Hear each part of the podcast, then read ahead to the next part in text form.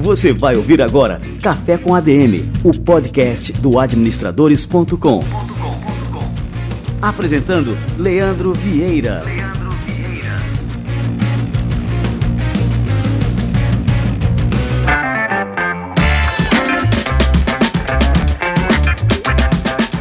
Fala galera, está no ar mais um Café com a DM, a sua dose de cafeína nos negócios. Estamos começando o nosso episódio número 140. E o tema da nossa conversa de hoje vai ser tecnologia e produtividade. Afinal, como a inovação tecnológica pode nos ajudar a fazer mais com menos? Tenho certeza de que muitos de vocês têm aquela sensação de que o dia tem menos horas do que a gente precisa, não é verdade? É por isso que a tecnologia é importante. Com as ferramentas corretas, atualizadas e otimizadas, você e sua equipe produzem mais e melhor. Nossa parceira Dell entende muito bem do assunto e possui serviços e soluções de tecnologia completas que podem fazer sua empresa ser mais produtiva. Além disso, a Dell possui um atendimento consultivo dedicado para pequenas empresas para ajudá-las com as soluções mais adequadas para a sua empresa. Conheça mais sobre o que a Dell pode fazer pela sua empresa. Acesse dell.com.br/barra sua empresa ou ligue para 0800 722 3400 para falar com o consultor Dell. Muito bem, vamos começar agora o nosso quadro Livro da Semana. Tem uma super novidade aqui para vocês.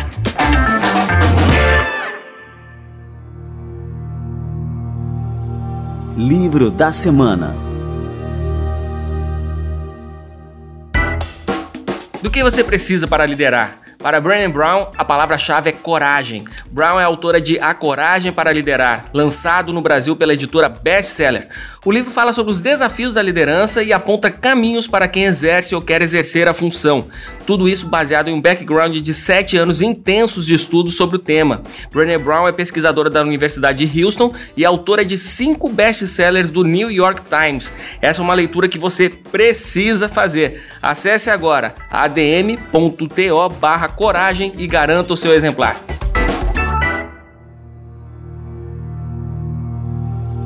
Livro da Semana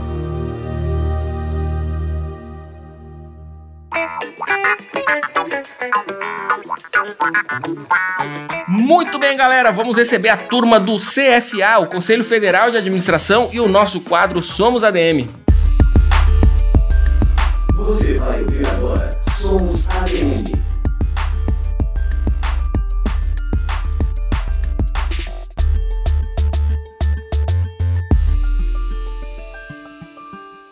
O CFA Play mostra que com a profissionalização da gestão é possível mudar e entregar sim serviços hospitalares mais satisfatórios à sociedade. Temos sim uma sala de monitoramento em tempo real de tudo que acontece no hospital, seja o paciente, o atendimento, a assistência ao paciente, seja a presença do médico e a produção que ele está fazendo é, naquele período que ele permanece aqui no hospital. Ezaquiel Nascimento preside a Santa Casa de de Campo Grande, onde cerca de 80% dos atendimentos realizados são de usuários do Sistema Único de Saúde, o SUS. E o que faz do Hospital do Mato Grosso do Sul uma referência nacional é o que você confere no primeiro episódio da série Gestão em Saúde. A reportagem produzida pelo Conselho Federal de Administração já está disponível em cfaplay.org.br.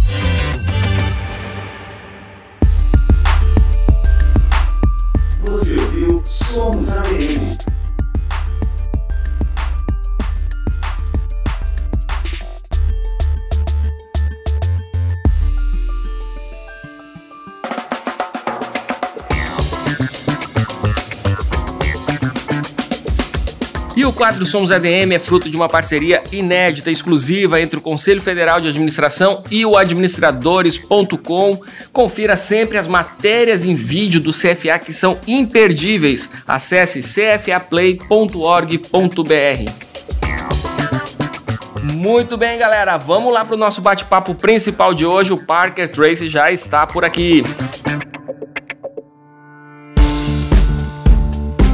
Parker Tracy é fundador da Cobre, uma startup que utiliza ciência de dados por meio de internet das coisas para atuar com mobilidade conectada, focada em otimizar a gestão de frotas e garantir que tudo chegue rápido e com baixo custo. Ele é o segundo gringo que a gente entrevista aqui no Café com a DM. Parker, seja muito bem-vindo. Obrigado, Leandro. Cara, um prazer estar aqui. Você usou muitos buzzwords para me apresentar ali, então. ah, que legal. É, eu falei que você era o segundo gringo porque a gente já entrevistou um polonês aqui, que foi o Paul Malik, agora não lembro, já faz algum, alguns seis meses mais ou menos. E você é o segundo. Você é de onde, Parker? Sou de Boston. Ah, de origem Boston. E há quanto tempo você está aqui no Brasil? Estou aqui faz pouco mais que cinco anos agora. Na verdade, será esse ano que São Paulo será a cidade que eu mais gastei tempo como um adulto. E me fala um pouquinho como é que surgiu a Coble, qual era o seu background antes de fundar a empresa. Então, de formação, eu fiz matemática de Duke, uh, Duke University, uh, fiz meu MBA na Harvard. E minha única outra experiência antes da, da Coble foi eu fundei uma empresa nos Estados Unidos, um, putz, cara, logo depois de me formar da, da faculdade. Isso foi em 2006 cara, vários, meu pai, vários outros meus estavam me, tipo, me empurrando para fazer alguma coisa assim. E daí a empresa foi uma financeira de veículos, mas mesmo a gente vai usar algoritmos, coisas assim, para fazer decisões de escolher quem emprestar ou quem não. Um, e a gente teve bastante sucesso. Então, hoje em dia, a empresa que se chama First Help Financial, tipo, primeira ajuda financeira, um, e hoje em dia somos a décima maior financeira independente de veículos nos Estados Unidos. Um, então, toda a minha experiência vem do mundo, vamos falar, automotivo, financeira, coisa assim. E como eu fiz a, a ponte ao, ao, Brasil foi, foi o seguinte, então, um, o modelo lá de First Out Financial, a gente empresta muito, grande parte dos nossos clientes são imigrantes novos nos Estados Unidos. E o fato que a gente começou em Boston, todos os imigrantes novos são brasileiros. Então, em 2008, 2009, eu comecei a aprender português mais como uma piada com os funcionários da, da empresa. Um, e uma outra coisa grande dessa experiência foi um, quarto dos nossos empréstimos são para frotas. Uma empresa que quer emprestar dinheiro para comprar 10 picapes para uma empresa de jardinagem, por exemplo. Então foi essas duas experiências. Daí eu fui para o MBA para entender um pouco mais do mundo. Eu comecei a aprender português. Eu fiz meu estágio, coisa assim aqui no Brasil. Eu queria juntar várias dessas experiências. E graças a Deus foi experiências que estão me liderando para essa coisa de conectividade de veículos. Então o, o IoT, um, que é um grande movimento que eu vejo o futuro é coisas mais conectadas. O futuro vai ter um sensor em tudo na sua vida. E a gente queria ser o melhor tecnologia para isso ligado com logística.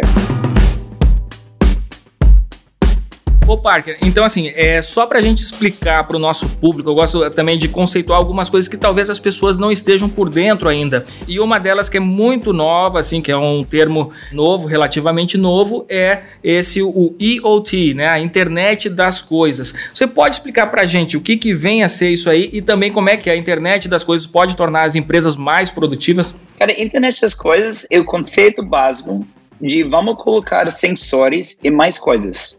Esses sensores podem ser coisas mais básicas, como o GPS, pode ser sensor como acelerômetro, que é mesmo sensor quando você vira seu iPhone para a esquerda, a tela vira também, está medindo todo esse movimento. Ah, tem coisas mais ligadas com temperatura, pressão, a velocidade, coisas assim. É incrível quantos problemas podem ser resolvidos simplesmente de colocar um sensor em as coisas na sua vida. Pode pensar que, obviamente, seu, seu celular tem bastante sensores. Imagina, pode criar um sensor que sempre está medindo seu sangue. Quantas doenças podem ser detectadas antes, uh, antes de virar um problema maior.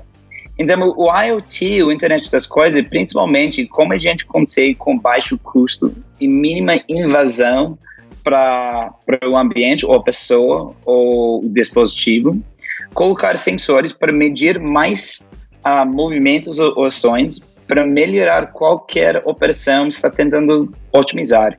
Obviamente, no nosso caso, sensores nos veículos, para ajudar eles a fazerem decisões melhores. E se a gente for pensar assim na questão da gestão das pessoas mesmo, né? Como é que a gente pode utilizar a internet das coisas para melhorar a forma como a gente é, lidera, gera as pessoas? Qual o tipo de informação que a gente pode extrair é, através da internet das coisas para melhorar a nossa gestão de pessoas? Certo, então eu vou responder primeiramente muito no caso da Cobre, Uh, porque para a gente, a gente ajuda gestores a fazerem decisões melhores com todos os funcionários no campo deles.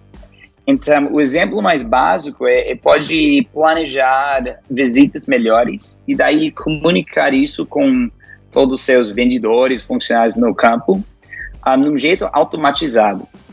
Mas eu acho que o IoT para fazer gestão de, de pessoas mais em geral, então fora do, do nosso mundo de frota, um, é, é, isso é um assunto mais difícil.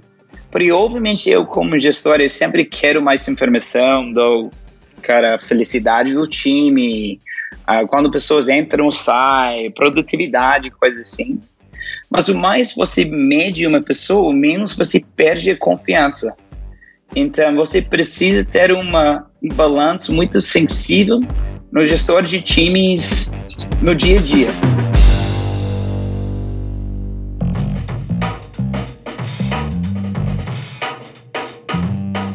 Ô Parker, você falou agora, né? Tem essa questão também da própria confiança, né? Que está envolvida nessa questão da internet das coisas.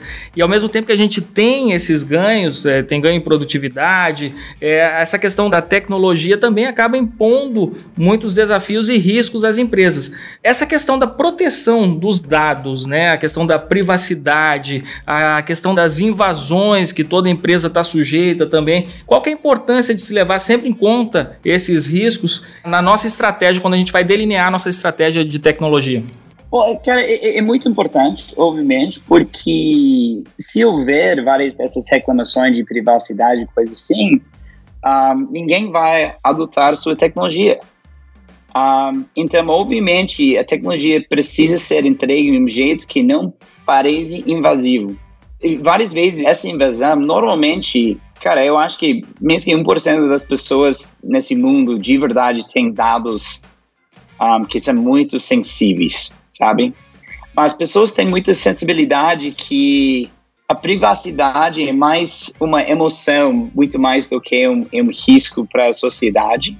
E se pessoas sentem esse risco, eles não vão adotar a tecnologia. Então, precisa fazer duas coisas. Primeiro, a pessoa precisa entender quais são os benefícios de que eu vou receber para dar essa informação, ou a pessoa precisa não ver esse vazamento de informação como uma ameaça. Então, obviamente, os benefícios para os dois lados são grandes, mas precisa comunicar ou entregar essa, essa informação de um jeito mais humanizado. Perfeito. E, e, qual que é o limite entre o privado e o corporativo nesse caso, né? Quando a gente trata, quando a gente está tratando do uso de dispositivos, né, para é, traquear ali todas as informações de um colaborador da empresa. Cara, dentro de uma empresa é pouco diferente, um, porque então quando eles estão tentando, tentando controlar os, os recursos da empresa, como veículos, uh, máquinas, etc., e também o, o funcionário no, no campo então, legalmente, tem bem poucas limitações. Tem algumas limitações através dos sindicatos. Mas, em geral, tem bem poucos. Um, mas isso é uma discussão bem diferente quando, quando o Google ou Facebook está tentando controlar os consumidores, porque é muito mais informação profissional, que na média é bem menos privado, bem menos sensível, em vez de minha informação de pessoa física. Então, no nosso caso, tem menos limitações, mas ainda tem muitos sentimentos embutidos um, nessa informação menos privada. Um, como, cara, eu, eu, acho que meu gestor não está confiando em, em, em mim, uh, porque ele quer me rastrear ou traquear. Cara, por quê? Eu sempre fiz o trabalho bem, porque você precisa dessas, dessas informações. Então, ainda a gente tem problemas das partes interpessoais entre gestor e funcionário. Ah, mas como eu falei, é, é, outro nível de privacidade porque não envolve uma pessoa física. Então, assim, isso que você falou acaba trazendo aqui a nossa conversa a questão da resistência à inovação, que é algo muito comum é, em toda e qualquer empresa. Sempre existe um nível né, de resistência à, à mudança na, nas organizações. É, como que isso acaba atrapalhando a implantação de um sistema como o da Coble e de que maneira vocês conseguem contornar essas dificuldades né, de, de resistência às mudanças? Um, é, a primeira coisa, eu, eu, eu, gosto muito da palavra em inglês que se chama Luddite. É essencialmente isso, é, é, é uma pessoa que vê qualquer inovação e tecnologia como mais como uma ameaça do que um benefício. E tem isso bastante. Então, como a gente enfrenta isso, a gente faz no jeito mais simples possível. A gente só ataca as pessoas mais abertas a adotarem a tecnologia agora. Então, para a, a, a, maioria dos nossos clientes atuais, a gente publica coisas na internet, tipo ah, os benefícios da tecnologia, ah, o que significa a nossa marca, como o nosso time trabalha. Porque a gente quer comunicar quem somos e daí a gente vai atrair empresas que têm culturas parecidas. Então, agora com, com, a, com nossa escala, a gente atrai as, as pessoas que são mais abertas a adotar, mas no futuro a gente precisa fazer duas coisas para conseguir os clientes mais fechados, assim dizer. O primeiro é você simplesmente precisa comunicar os benefícios num jeito que faz sentido, sentido para essa pessoa. Talvez uma pessoa muito menos ligado com tecnologia, uma pessoa uh, mais velha, coisa assim. Tem vários jeitos diferentes de comunicar com esse, esse alvo do que, não sei, o alvo de, de Insta, Instagram, por exemplo. E o outro, e se você conseguir criar tantos benefícios uh, dentro de um sistema, uh, que o benefício para eu entrar é muito maior que qualquer ameaça eu, eu, eu cito, é, é, é outro jeito deu mais benefício, e, e isso é o conceito de, de uh, os efeitos de rede, os network effects. Que o mais pessoas que ficam dentro desse, desse rede, o maior valor a rede em si tem. E o mais que a gente consegue fazer isso, o mais atraente de natureza nossa rede vai ser.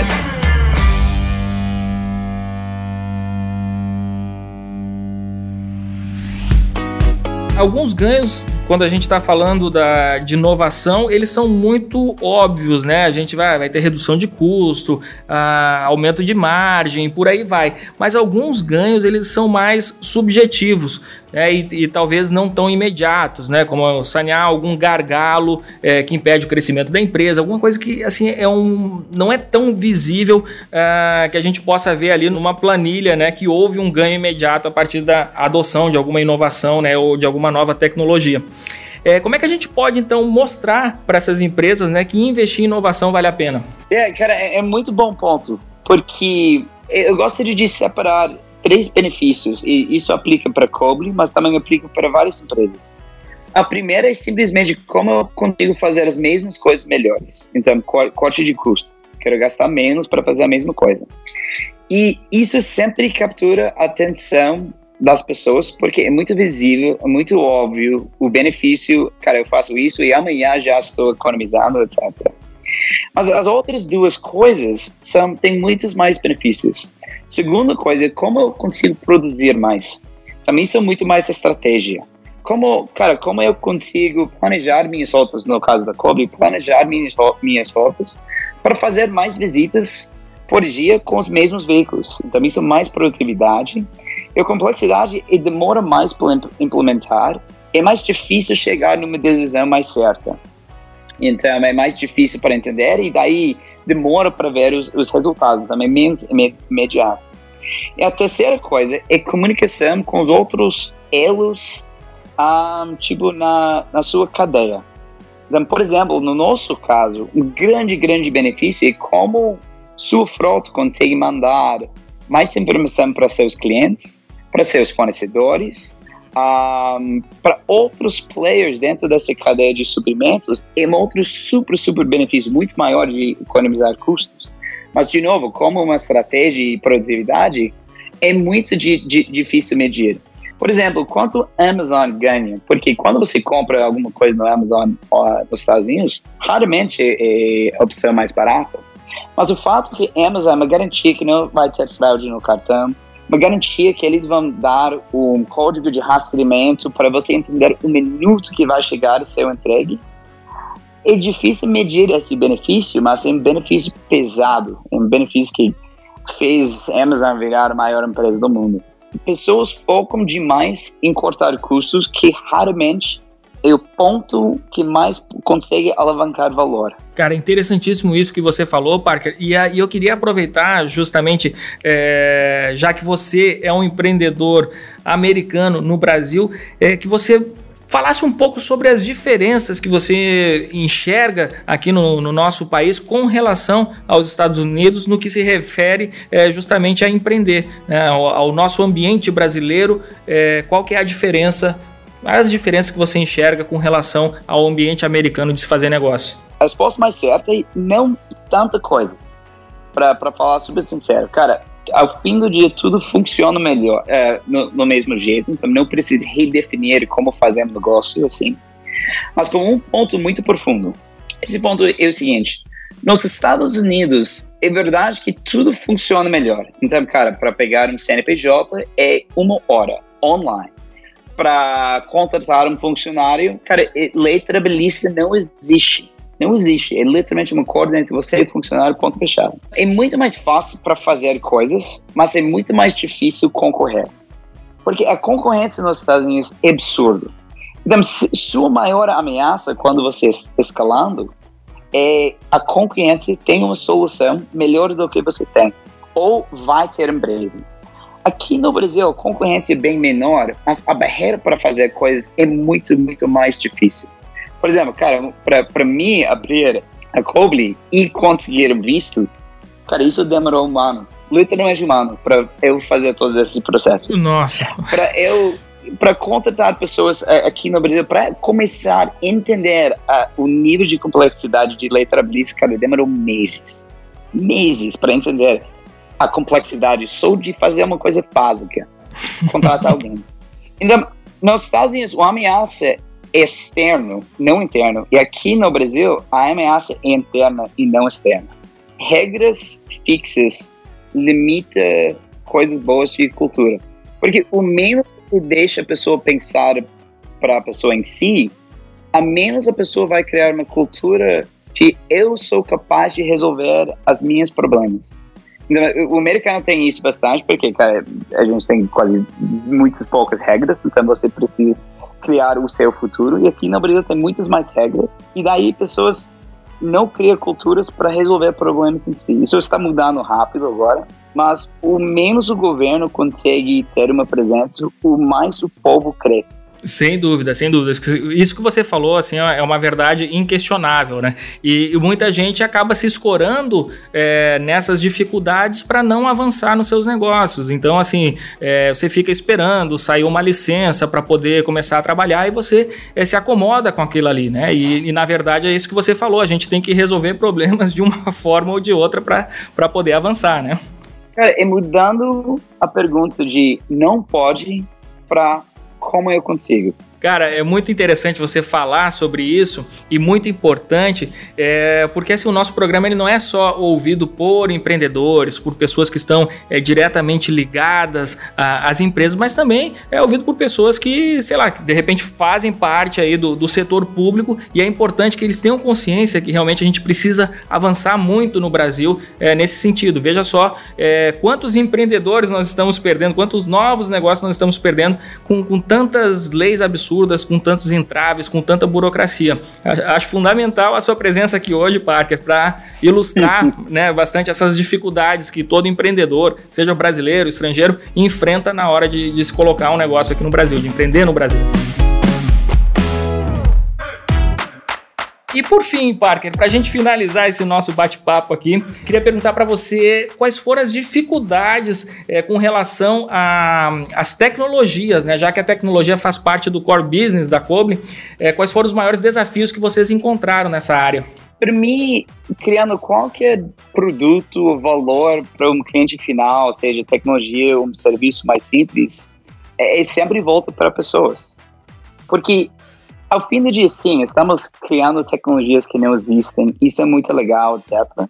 Mas o que traz dessas tecnologias mais inovadoras são pessoas com ideias excelentes, são pessoas que super entendem a dor do cliente e super entendem como entregar uma tecnologia que vai resolver essa dor. E daí vira como eu, eu, eu criei uma cultura que é a cola entre as pessoas, que todo mundo acredita a mesma coisa, estamos alinhados, a gente quer fazer o mesmo valor, um, etc. Então, toda a complexidade tecnológica sempre volta para pessoas. Um, para mim, obviamente, eu consigo um, a, a falar por muito tempo sobre os desafios mais técnicos, que eu acho que talvez vai ser um podcast um pouco mais chato, etc. Mas é muito mais, cara, como atrair as pessoas mais capacidades te uh, tecnicamente, como confirmar que todo mundo está alinhado culturalmente, mesmo no, no mesmo objetivo, mesmo produto, etc. E daí toda a parte da, da cultura de como a cultura vira um, um, uma coisa independente. Por exemplo, a cultura não é Parker gritando, falando, gente, faz assim, a cultura boa é assim, faz assim, faz assim, mas como todo mundo, até o estagiário para um diretor, eles acreditam no coração o que é a coisa certa para fazer mesmo de, de, técnica e mesmo de tratamento de, de outras pessoas. Onde quando você entra uh, na Cobley, você sempre vai ficar melhor. Um, e como a gente consegue garantir isso em um sistema complexo e dinâmica e que de natureza piora se você para de prestar uma super atenção e ter uma ansiedade sempre que vai estar piorando. Muito bom. Ô Parker, quero te agradecer muito aqui pela presença no nosso Café com a DM. É, agradecer por você compartilhar toda a sua experiência né, e conhecimento. Acho que a gente aprende muito é, com esse olhar de fora, de um empreendedor que vem de fora e que tem assim, uma carreira tão brilhante quanto a sua. É, queria que você passasse agora para a turma aí como é que a gente pode saber mais sobre a Coble né, e também é, se você desenvolve algum tipo de conteúdo aí na internet para que a gente possa também acompanhar. Primeiramente, Leandro, cara, muito obrigado pelo tempo. Foi, foi uma honra para ficar aqui bater um papo com você. Um, cara, pode achar a Coble no, no nosso site, é www.coble.co. Um, obviamente, a gente tem nosso blog ali, um, a gente tem uma presença muito grande no LinkedIn também. E agora estamos um time de 110 pessoas e estamos entrando numa fase de contratação bem agressivamente. Então, estamos tentando colocar mais 150 pessoas nos próximos 18 meses. Nossa! Então, se alguns desses assuntos de logística, IoT, uh, criando tecnologias novas é, interessante para algum dos seus dos seus fãs aqui, cara. A gente super gostaria de ouvir de vocês e obviamente sempre estamos tentando montar nosso time, tudo da parte de venda até a parte, a parte mais técnica. Sensacional, cara, muito sucesso para vocês e estou aqui, vou, vou acompanhar de perto aí é, toda essa jornada da Coble aqui no Brasil. Lé, muito obrigado, cara, foi um prazer. Valeu demais, um abraço, Parker.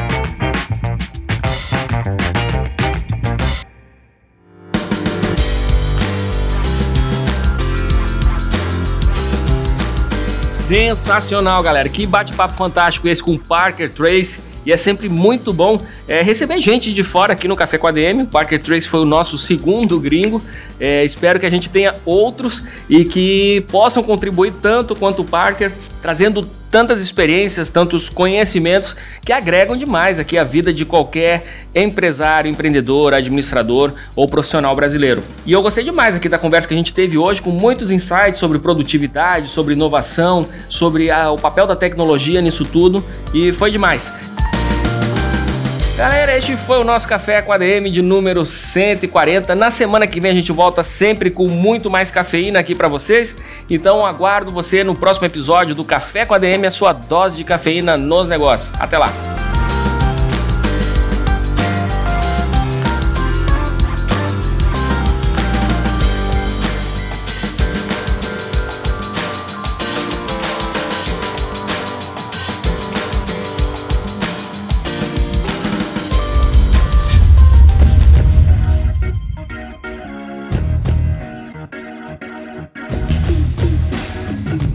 Você ouviu Café com ADM, o podcast do administradores.com.